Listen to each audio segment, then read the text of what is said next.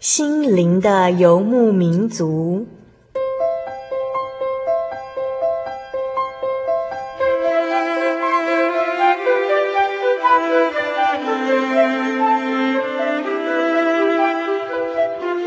在这个谁都不管谁的后现代社会里，每个人的心灵都是游牧民族。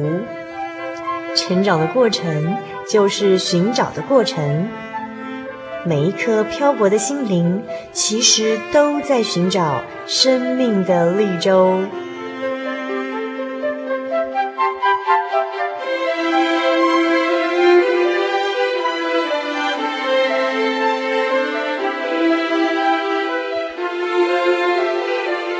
本节目由真耶稣教会台湾总会制作。欢迎收听。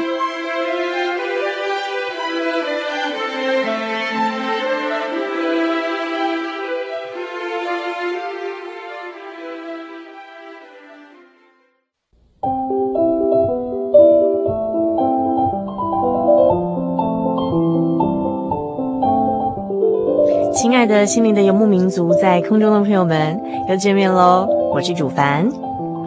又来到我们每个星期在空中相会的时刻喽。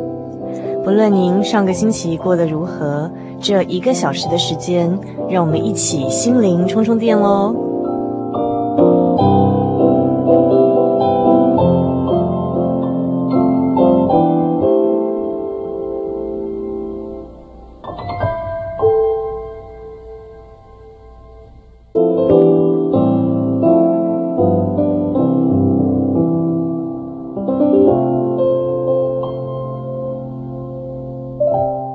现在收听的这首音乐是由我们节目制作的《主耶稣爱我》钢琴演奏专辑。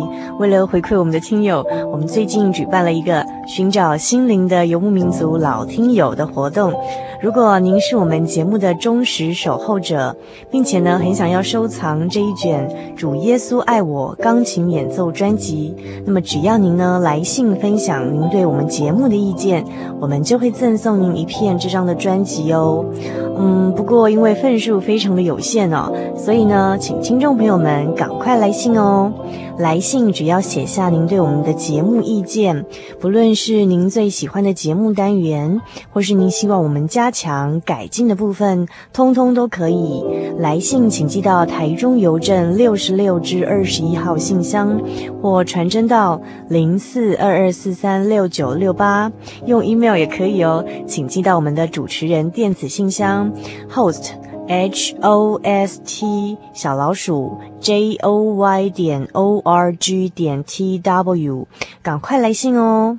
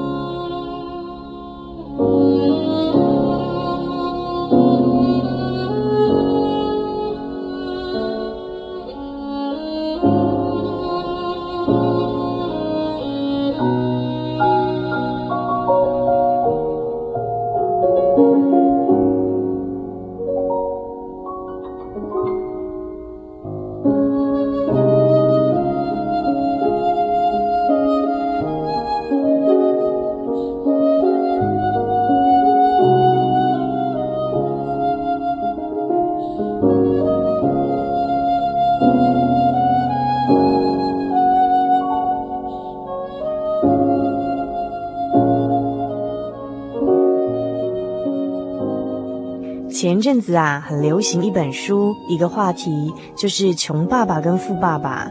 这个话题隐含的意义是，我们大家都要在经济上、物质上当一个富爸爸，或者拥有一个富爸爸的人是最幸福的。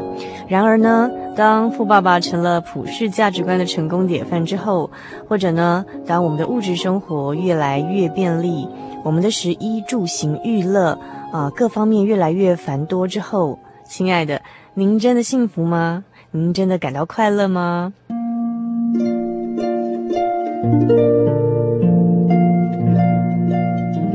有时候，我们反而会怀念起物质匮乏的，呃，在台湾的五零年代、六零年代那个时候，因为在那里有更多浓浓的人情味哦。那么有时候呢，我们也会想要躲开城市的霓虹灯，因为我们担负着过多的压力。那么也许我们会想忘记自己的名字，因为有时候我们觉得人生乏味。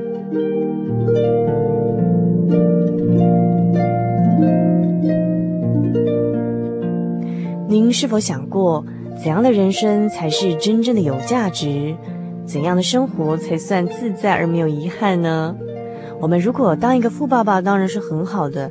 但是，如果我们只是个穷爸爸，或者我们只有个穷爸爸，我们还是可以让自己拥有丰富的心灵与生活。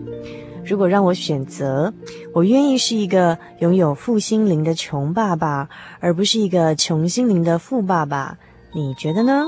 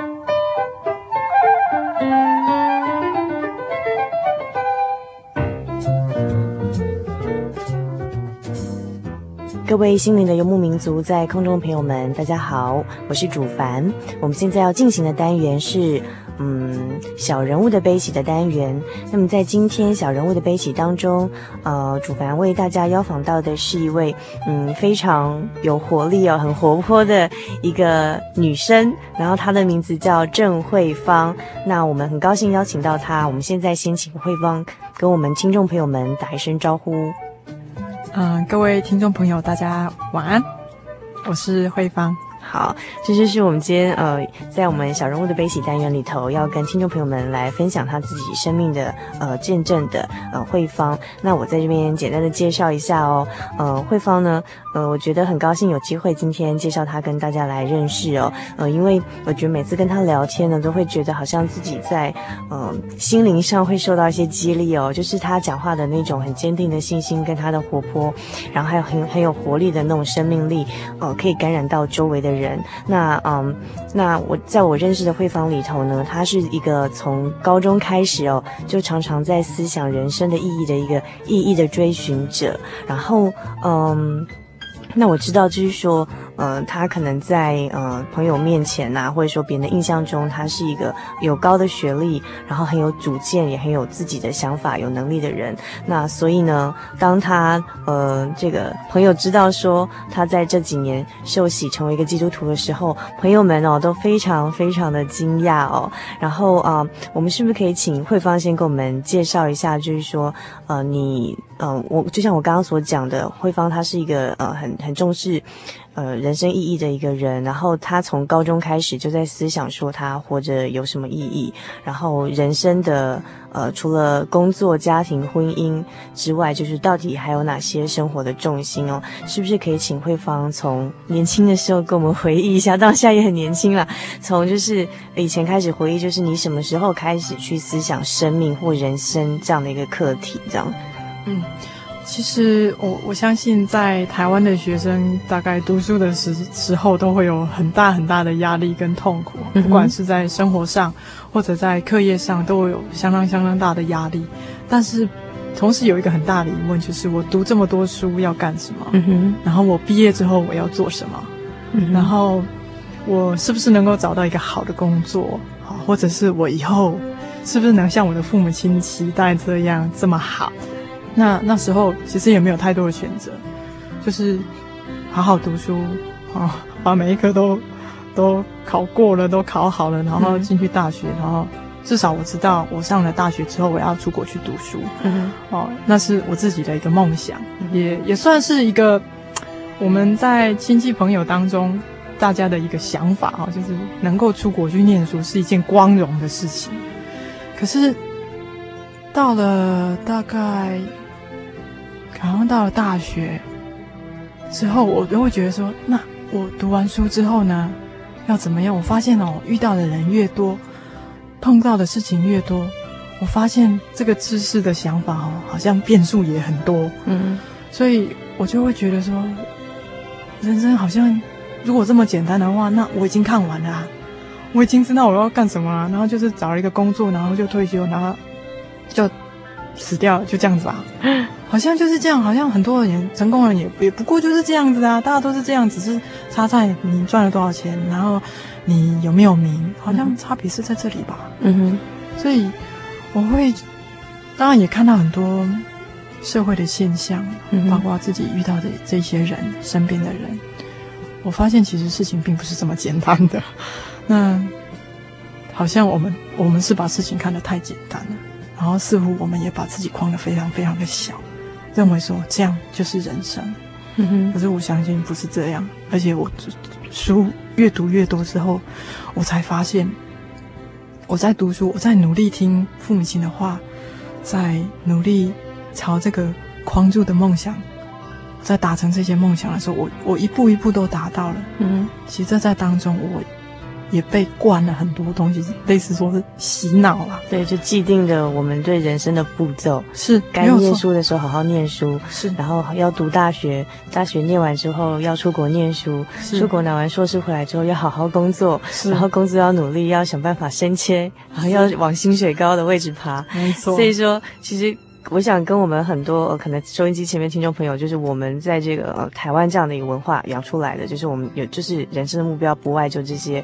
那其实慧芳她在录节目时候就跟我讲说，她从很早以前就开始在想，难道人生除了这四大中心就没有其他的东西吗？那在这四个之后都结束之后，我们人要往哪里去？我们人生的意义到底在哪里？然后除了这些东西之外，到底我们生命的是不是还有更高峰的经验？就是是我们值得我们才真正值得我们去追寻的这样的一个价值哦。然后我在这边补充介绍一下，那我认识的慧芳，她是一个对待每件事情都非常严谨而且很认真的人。那她之前曾经帮我们协助企划网站的一些部分的一些呃原件哦。那我我发现说，她是一个做每件事情都会第一个一定会问很清楚，实事求是，然后而且她会很严谨。然后他很确定目标之后，他每件事会很规则、很条条列出来的每件事情列出来去完成。所以我，我可以理解，就是说为什么他本来是学幼教，对不对？好，学教育的，然后念去美国念书回来之后，然后他有这样的一个能力，到新竹的科学园区的科技公司去工作。然后，因为他，我我可以感，我可以猜想，因为他的表现，所以，呃，他可曾做过很多的专案经理啊、研发经理经理啊，各个部门。你都做过，那因为他这样的工作态度，那我相信说他如果继续在朝这个我们传统观念上追求人生价值迈进的话，他一定会在这社会上会有非常杰出的表现。可是他在这个时候呢，他选择放弃了，因为他终于找到说他人生更有意义的呃事情去来追寻。那这个让他愿意放弃在园区区的工作工作，因为呃他也许在之前在科技公司工作的经验是呃。很受赏识，然后他把所有的生命跟时间都卖卖给公司，常常是加班，然后健康必须牺牲，对不对？我知道那时候你皮肤上好像会因为压力太大有一些变化，对不对？对，好，好，卖给公司，卖给工作，然后换得那个报酬，然后但是可能失去健康，失去我人生的目标跟方向，不晓得要做什么。然后在那个时候，他找到他一个人生的一个转泪点的方向，他抓到了一个生命的重心，他毅然而然决定放弃，而回到他的家乡，他的家乡台中是一个。比较没有那么多工作机会，但是他觉得他可以找到他一个平衡的生活点。最重要是，他找到了他生命的源头。那啊、呃，我们再先听一段音乐，让大家欣赏一段音乐之后，那请慧芳继续来跟我们分享，说他到底是呃在这几年当中经历了什么样生命的变化。那我们第一首要播放的是呃主恩典够我用，这个是慧芳她自己很喜欢的一首。呃，诗歌，那她在这边分享给大家，希望所有的听众朋友喜欢。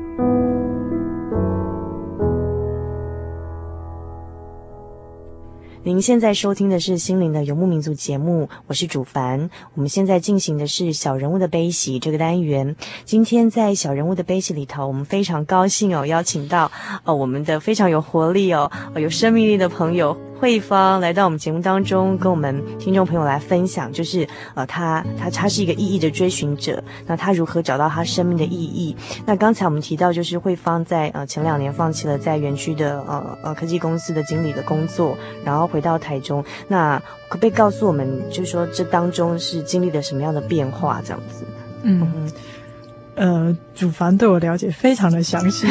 之我之前跟他提过的我的经验哦，他大概都记得。可能他当时看到我一些皮肤上反映出来的那种代价，他可能都还记得哦。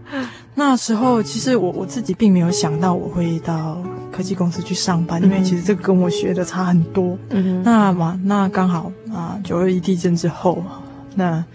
刚好也是有一个机会啊！我在在等待机会的时候，有一个公司找我找我去。嗯。那进去，那刚好其实这个老板他是想要做一些，他有一个部门是做呃科技教育的，嗯，科技方面的还有资讯方面教育的，嗯，所以他他想说，我刚好有这方面教育方面的背景，那我自己对电脑啊网络非常有兴趣，嗯，所以他他找我去，那他跟我谈的也蛮愉快的，嗯，所以我就就很顺利的进去，在。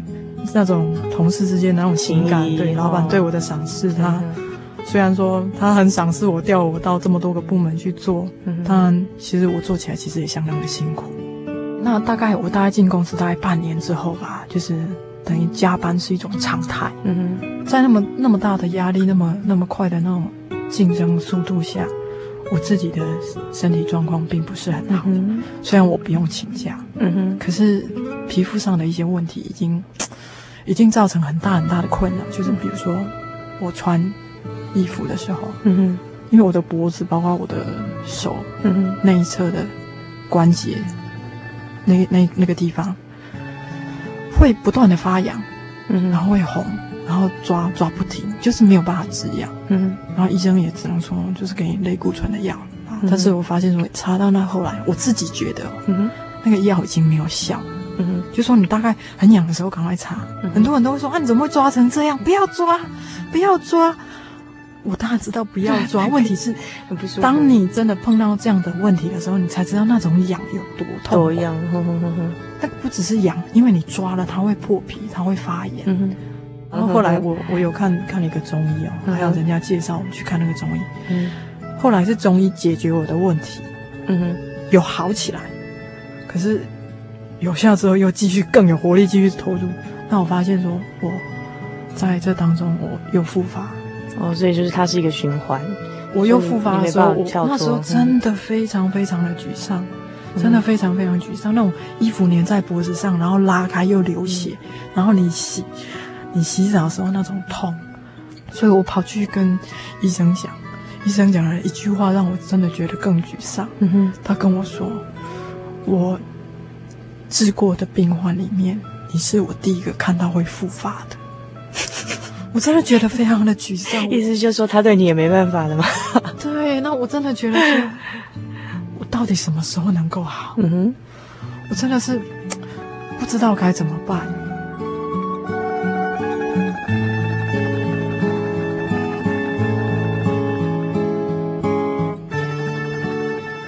在我。承受这么大的工作压力，跟我身体开始有一些警讯出现的时候，然后接着承受这么多的痛苦。其实这当中，我有个同事，他有想要帮助我，嗯、那他跟我说：“你要不要到？你要不要参加我们的聚会？”嗯、那因为我我知道他他是基督徒，嗯哼，那嗯，我那时候他真的是很好心啊，他三番两次邀请我，嗯哼，然后就说就是。就是哪一天哪一天，我们有一个小组的聚会，你要不要来参加？嗯哼，所以我也跟着去了。嗯，然后呢，结果也是不明就里就被被推去洗受洗了。嗯，然后他们就说啊，要受洗啊，受洗好。但是说说真的，我那时候其实并不太知道。耶稣是谁？然后就收起了吗？是啊，你还搞不清楚就收起了吗？对对对，没有错，我真的是这个样子。那我去那边跟着他们聚会，有时候说真的，他们讲的一些东西我并不了解，那也没有人可以解答我的问题。嗯哼，所以。老实说，当当初的心态并不是主动想要去追求，没有看圣经吗？或是跟他们一起看圣经吗？嗯、呃，其实很少，几乎很少很少看圣经。嗯、他们有时候会把一些圣经的经节印下来，用印的，嗯、像印成一张，嗯、类似像讲义这样子啊，或者是有印一些诗歌。嗯，所以有时候也是有读没有懂哦，并不了解它的意义。嗯、每一个字我都懂，但是这就是看不懂。对，就是看不懂。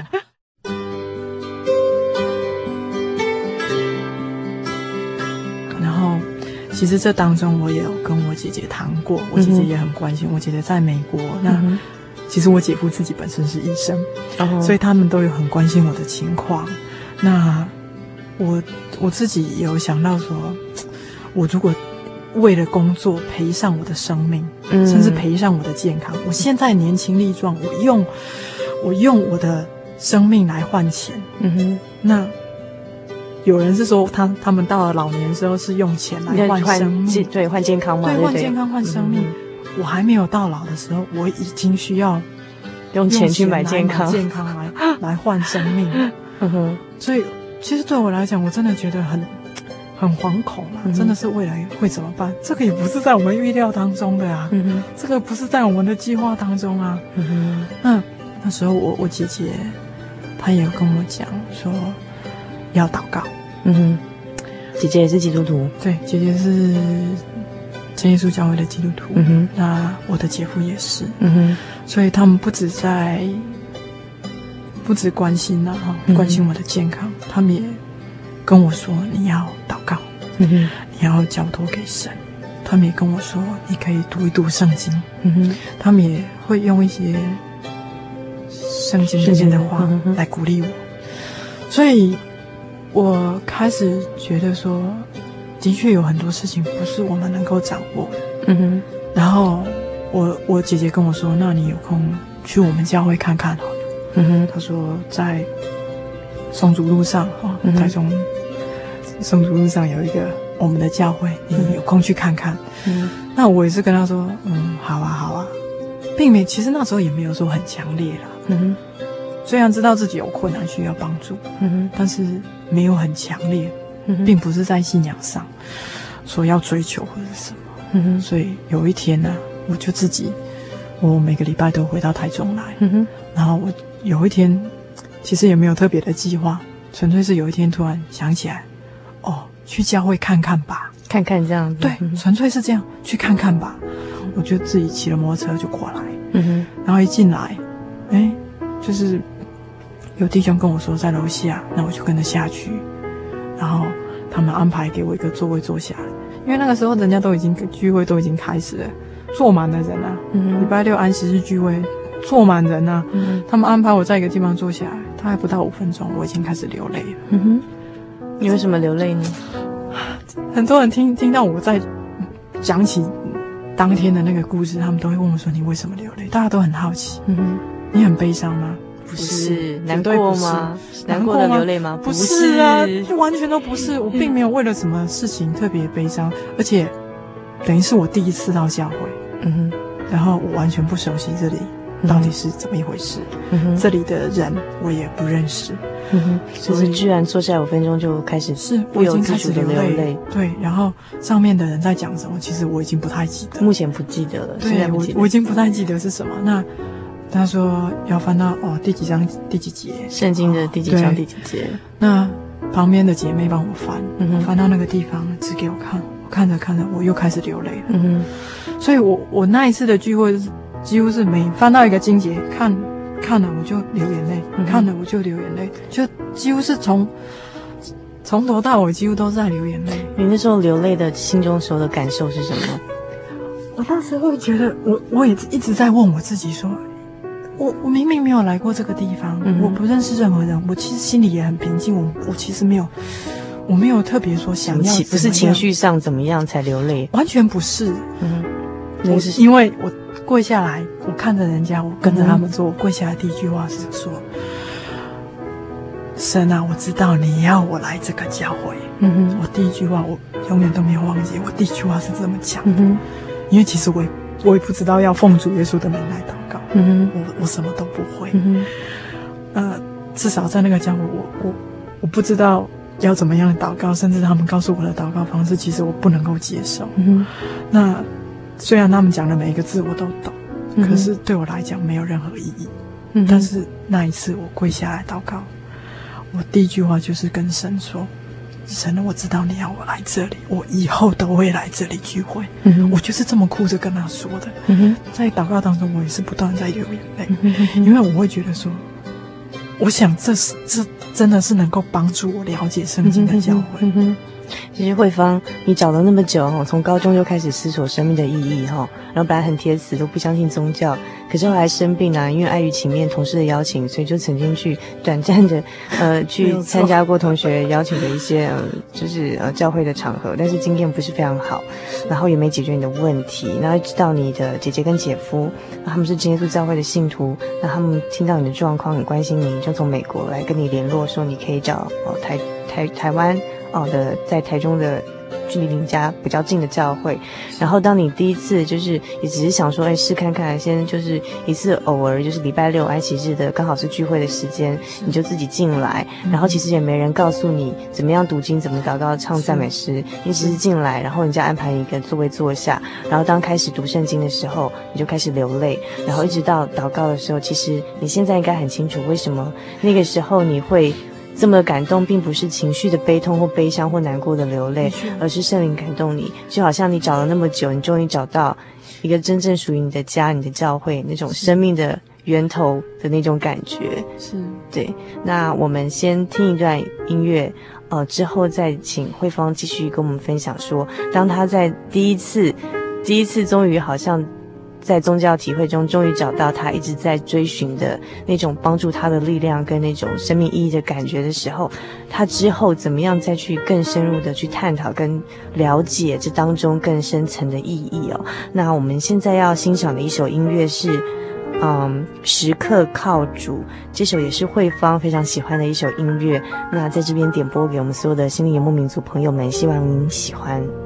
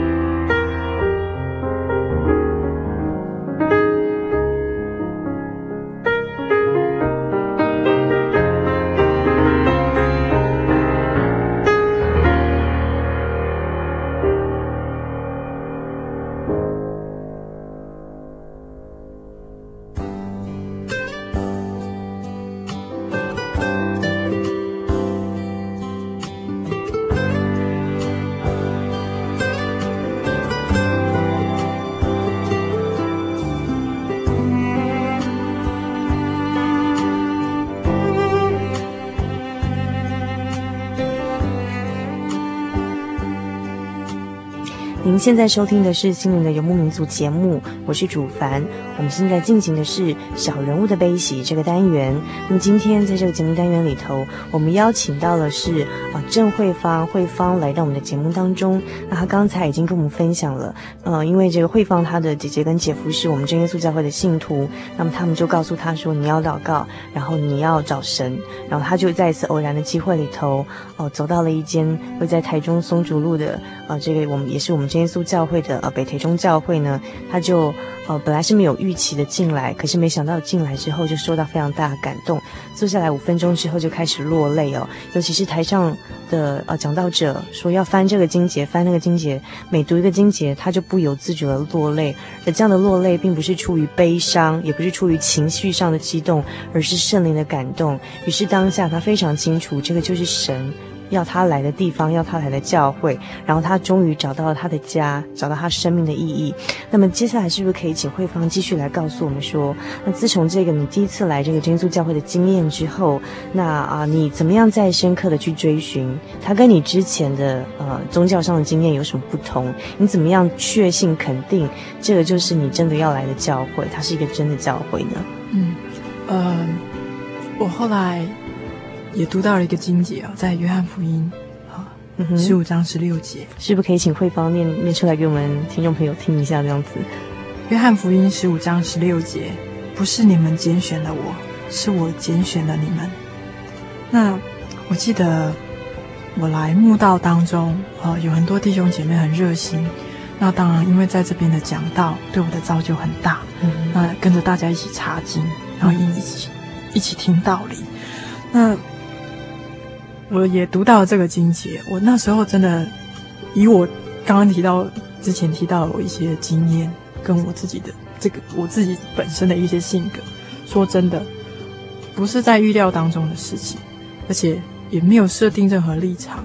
那基本上也不是真的很有心去追求的时候，那为什么我会突然有这个机会，愿意自己走到这个地方来，嗯哼，愿意坐下来，然后有这样子的感动，嗯哼，我能够到这个地方来，嗯，我觉得最好的解释就是这个，神在这个时候拣选了我，嗯哼。慧芳，你怎么确定就是你你来到这个教会，你找到是真的真理这样子？啊？没有错。你怎么判断？既然说你实事都求是，你什么事情都要查考。而且事实上，我真的看到从认识你的第一天，我就发现你非常认真的在查考圣经，然后非常讲道，而且非常认真在听讲道，然后而且你会反反复的去思想跟查证，甚至还会问人。所以我知道你是一个非常严谨的这个。因为当然，嗯、呃，我之前。其实这跟我之前的经验都有关系。嗯、那其实我也发现，其实教会是有不同的。嗯哼、那至少我之前有一个很不好的经验。嗯、那也是让我觉得祷告我也祷告不下去，甚至读经我也读不懂。嗯、我会我会去我会去想说，那时候我就在想说，为什么教会是这个样子？基督徒是这样吗？嗯、所以当然，我刚刚有提到说，我一直在观察。嗯哼我在这边聚会，我来参与的时候，我我也在观察说，这里的人是怎么样，跟那边有没有不同？嗯哼，我的确有在比较，嗯哼，这样的性格并没有改变，我的确有在比较，嗯哼，然后同时，因为我跟着大家在查考圣经，然后甚至慕道者联谊会都有针对一些非常非常重要的，比如说圣灵，嗯哼，包括得救、天国的福音，嗯哼，然后。有一些很重要的概念，生产力为什么要洗礼？嗯哼，好、哦，为什么会有人？为什么会有罪？嗯哼，这些我大概都明白。你是透过查考圣经，对不对？是，没有错。嗯、你怎么知道这个是真的？嗯哼，它可能只是一个单纯的感动，或者说它它只是一个巧合。你怎么去知道？圣经，嗯哼，很多人口说无凭啊，嗯哼，可能是他自己写的书。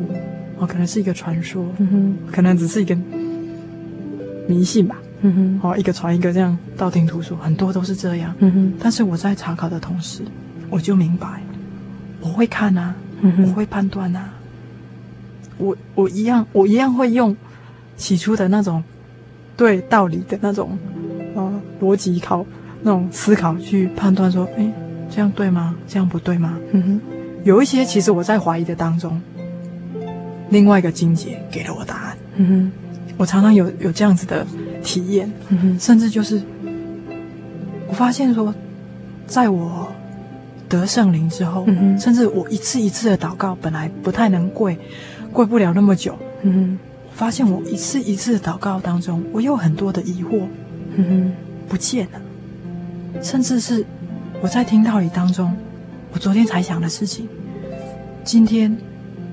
的一个经节就解决我的疑惑，嗯哼，我自己都会觉得圣灵在带领你了解这个道理，透过圣经告诉你，因为这件事情只有我知道，我并没有把它讲出来，嗯哼。可是我每次坐下来听，就好像好像针对你在解答这个问题这样，对，好像是他在告诉我。可是其实，甚至他用了这个经节，他我们查查到这个经节，其实他今天的主题并不是要解决我这个问题呀，嗯哼。可是他这个经节。就让我的那个疑惑解开了。嗯哼哼。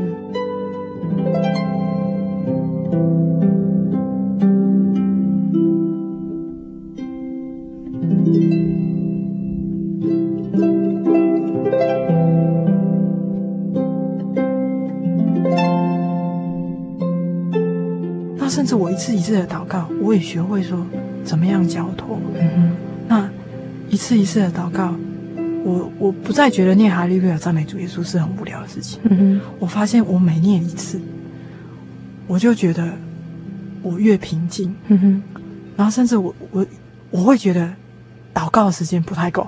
嗯，我还没我我那种我哈利路亚赞美主耶稣还没有念完，时间已经到了，铃声已经响。直到你后来受受圣灵吗？后来我我辞掉工作回来一个月，嗯哼左右，我得圣灵，嗯哼，我我也不是一次啊，就是我在祷告，不断不断的祷告，对我就是一次一次，我发现我祷告的方式，我从我的我口里面讲出来的不太一样，嗯哼，不再是我们一般听得到的那样子的话，嗯哼，那我就发现一次一次，然后后来有人跟我说，咦，你得圣灵了啊，嗯哼。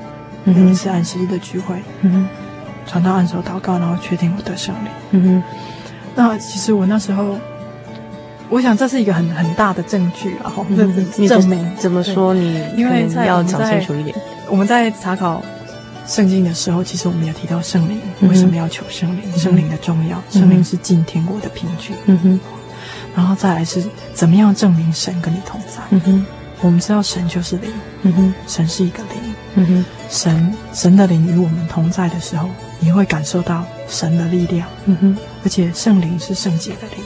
嗯哼，它是给你力量，它是给你平安的一种力量。嗯哼，所以当你得到圣灵之后，我们之前就听到很多很多的见证。嗯哼，很多人很多坏毛病、嗯哼，坏习惯，我甚至怎么讲？呃，有一些病痛，嗯哼，他们得圣灵之后，坏习惯改了。嗯甚至病也慢慢好起来。嗯哼，我们听到许许多多的见证，圣灵他怎么样帮一个人重生？嗯哼，怎么样给一个人有力量再站起来？嗯哼。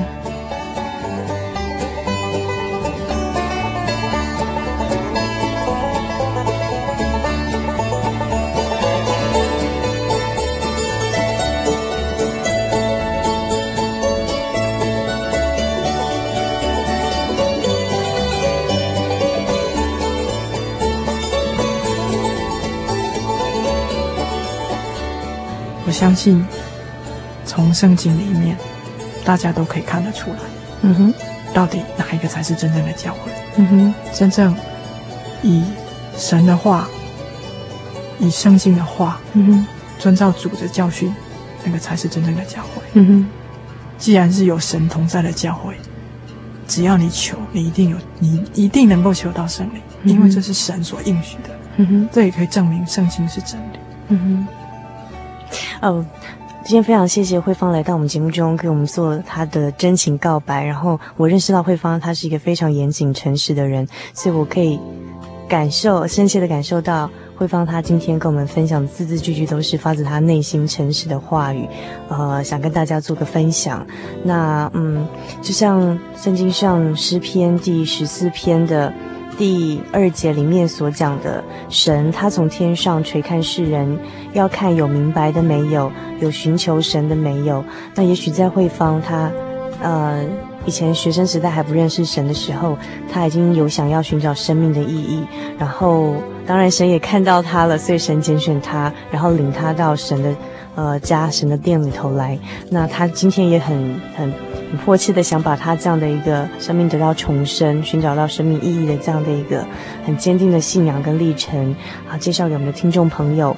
如果您有跟慧芳相同经历的，你也在人生的彷徨当中，你也想寻找你人生的意义，然后你呃也想知道这个我们生命的出口在哪里，然后想要过一个更坚定的，而不是在工作、家庭、婚姻、子女这些重心，呃。之外，要再寻找一个你真正的生命的力量跟支柱的来源的话呢，那很欢迎您来跟我们分享。那您可以来信到台中邮政六十六至二十一号信箱，或传真到零四二二四三六九六八。那么啊、呃，你也可以上啊、我们的网站或 email 到我们的信箱 h o s t 小老鼠 j o y 点 o r g 点 t w。这些呃联络的资讯都可以跟我们联络上。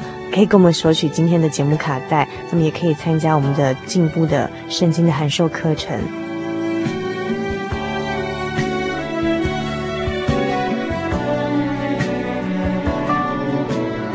那啊接下来呢我们在小人物的悲喜这个单元结束之前我们要播放一首诗歌一样是慧芳她想点选给我们心游的朋友啊的一个很美丽的诗歌叫做耶稣肯收纳罪人》。那我们今天非常谢谢慧芳来到我们节目当中。嗯，谢谢大家。那我最后要跟大家分享一个我们常常对朋友的一个勉励啊，从圣经里面。呃，马太福音第第七章第七节，你们祈求就给你们，寻找就寻见，叩门就给你们开门。第八节，因为凡祈求的就得着，寻找的就寻见，叩门的就给他开门。那我想，我找到我自己生命的意义，那我也找到能够带领我明白圣经的教诲。那我相信，只要你。你去祈求，你寻找，我相信你也可以找到。好，非常谢谢慧芳她送给我们的这个金节哦。那我们现在就来欣赏这一首慧芳真情点播给大家的《耶稣肯收纳罪人》，希望亲爱的朋友们，你也可以找到您生命的意义。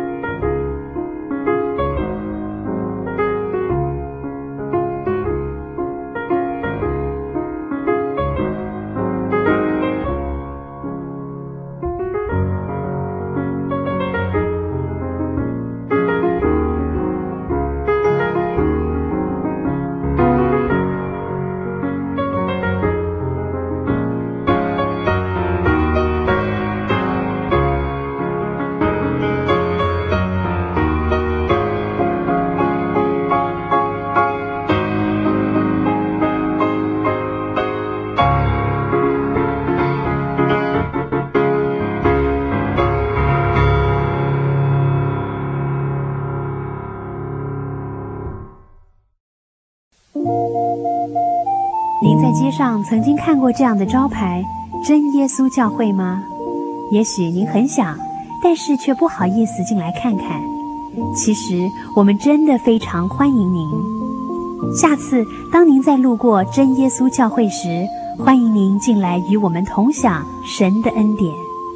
真耶稣教会，台中邮政六十六至二十一信箱，欢迎来信，愿您平安。